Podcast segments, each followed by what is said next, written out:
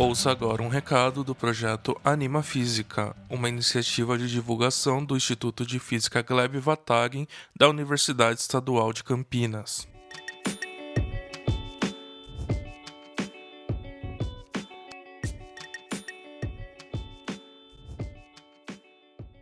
Olá, meu nome é Eduardo e faço parte do projeto Anima Física, do Instituto de Física da Unicamp em Campinas, São Paulo. Nós já estamos acostumados com a ideia de medidas, porque sempre estamos medindo algo, como velocidade, o tempo, massa quando falamos de quilograma ou tonelada, distância quando falamos de metros ou quilômetros, e por aí vai.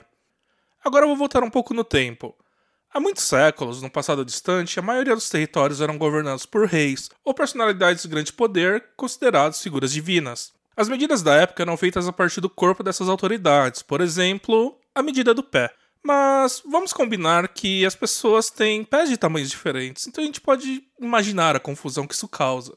Para resolver essa questão, os pensadores da época, por volta dos séculos XVI, XVII, começaram a criar um jeito de padronizar as medidas de uma vez por todas. Atualmente, o Sistema Internacional de Unidades tem sete medidas fundamentais: quilograma para massa, metro para distância, ampere para corrente elétrica, Kelvin para temperatura, segundo para tempo o candela para intensidade luminosa e o mol para quantidade de substância.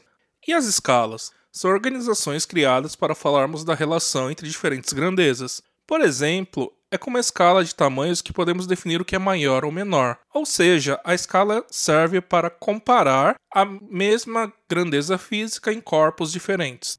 Viu como a física está presente no nosso dia a dia? O nosso site é o www.animafisica.com.br e lá tem vídeos, desenho animado e bastante informação para você continuar suas descobertas. Espero você lá.